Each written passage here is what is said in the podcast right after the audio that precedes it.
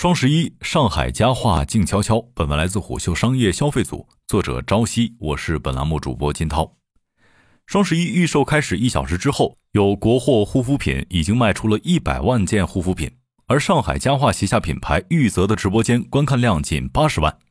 与其他品牌动辄上万的销售量相比，上海家化旗下品牌百草集的多款产品预订量仅几百家。虎嗅就双十一预售数据询问上海家化。对方回应还没有收到数据。与此同时，同行们的喜报已经全网散布。国货中有品牌的单品预售额突破四亿。在此背景下，上海家化十月二十五号晚发布的三季度财报更显萧瑟了。第三季度，上海家化实现营业收入十六点三九亿元，同比增长百分之一点一七，实现净利润一点五六亿元，同比增长百分之十五点五五。对此，上海家化的自我评价是已经开始克服疫情影响，逐步恢复增长。上海家化工厂地处上海，几处重要仓库位于江苏周边的昆山和同里地区。今年四月份，上海疫情对其生产和物流造成了较大影响，因此，二零二二年上半年上海家化营收和规模净利润都有较大程度的下滑。以半年报为基准线，确实可以说恢复增长。但把战线拉长，上海家化近几年的营收增长始终低迷，哪怕是在疫情前，增速也始终浮动于百分之十左右。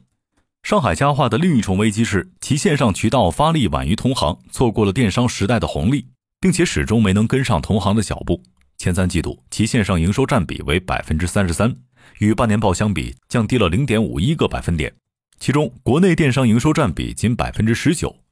摆在上海家化面前的现实挑战是如何发挥出百年企业的多品类、多品牌优势，而非被禁锢于六神的单一辉煌业绩下踌躇不前，以及如何赶上时代步伐、创新渠道和营销模式。六神依赖症，品类布局全面，曾经是上海家化被称为“中国宝洁”、被市场看好的重要原因。但品牌分散，六神之外缺少竞争力强的头部品牌，也成了上海家化目前的最大难题。前三季度，以六神为代表的各户家清品类仍占营收重头。一到九月，各户家清、母婴、护肤占了公司总营收的百分之九十六。其中，第三季度六神保持良好增速，增超百分之三十。一月到九月，六神沐浴露整体在天猫旗舰店同比增长近百分之四十。而投资者和市场更为期待的护肤化妆品类迟迟未能崛起，护肤占公司营收比例同比下降了百分之十四点七一。东吴证券分析，由于毛利偏低的各户家清品类收入增长，毛利偏高的护肤品类收入下降，导致上海家化的毛利水平也在下降。前三季度，上海家化毛利率为百分之五十八点一九，同比下降百分之一点六八。对于第四季度和明年的展望，上海家化在业绩交流会上指出，希望能够复用六神成功经验，推动百草集等其他品牌建设。从现在市场来看，品牌方若想进一步扩大护肤市场份额，首先要借助大单品打造爆款产品。一位研究美妆医美行业的分析师曾向虎嗅表示，各家头部护肤公司都有市场渗透率、利润率较高的主力大单品。目前，消费者更看重成分，关注功能性护肤，但上海家化在产品创新上没有及时跟上，一直缺少大单品。另一方面，要挖掘消费者精细化的护肤需求，提高基础护肤品类以外的需求，深挖细分市场。这一项实际上是上海家化的长项。上海家化旗下有针对敏感肌消费群体的玉泽、男性护肤品牌高肤、儿童品牌起初等，面对细分需求的品牌线。同时，上海家化也没有停下拓展新品类的步伐。第三季度，上海家化正式投资中国香氛香薰品牌节气盒子，官宣进入香氛品类赛道。香水香氛品类是今年国际品牌的强势增长引擎。有专家指出，该品类或替代口红，成为新时代的消费刚需、业绩支柱。节气盒子做 B 端业务起家，二零二零年转型面向 C 端市场，推出香薰香氛类产品。目前，节气盒子天猫旗舰店内销量最高的产品为一款有十四种香型、定价六十八点九元的香薰，月销量六百加。节气盒子能为家化带来多少的收益？目前还缺乏判断依据。同时，分析师指出，家化应该强化品牌对中国成分的宣传，提高品牌关注度。上海家化耗时一年多，从青蒿中提取出了能够舒缓止痒、修护的专利成分青蒿提取物，并将其应用于起初和百草集的部分产品上。但在社交媒体上少见该成分的营销宣传。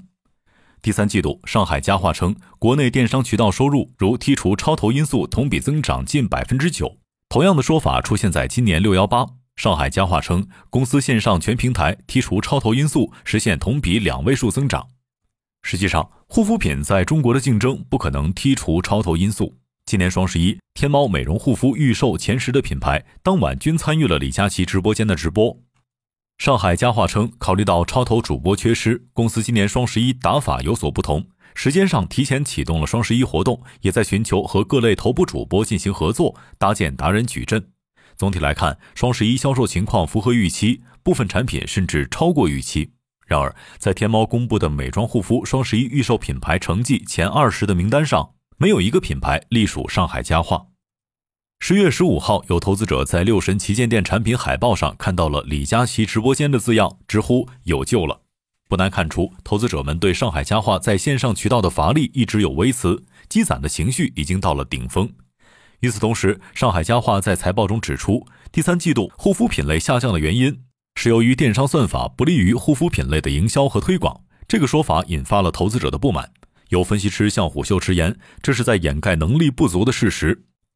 上海家化旗下品牌玉泽曾与李佳琦直播间合作，一炮而红，后转投薇娅。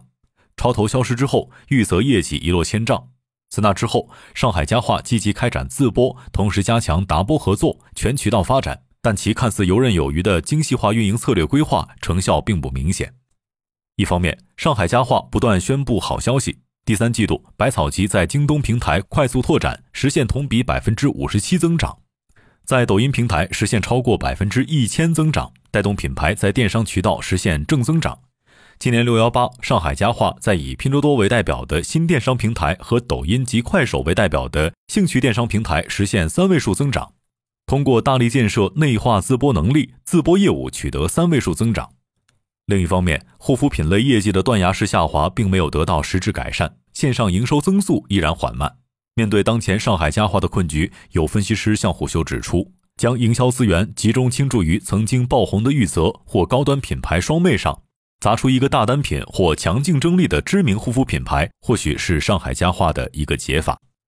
商业洞听是虎嗅推出的一档音频节目，精选虎嗅耐听的文章，分享有洞见的商业故事。我们下期见。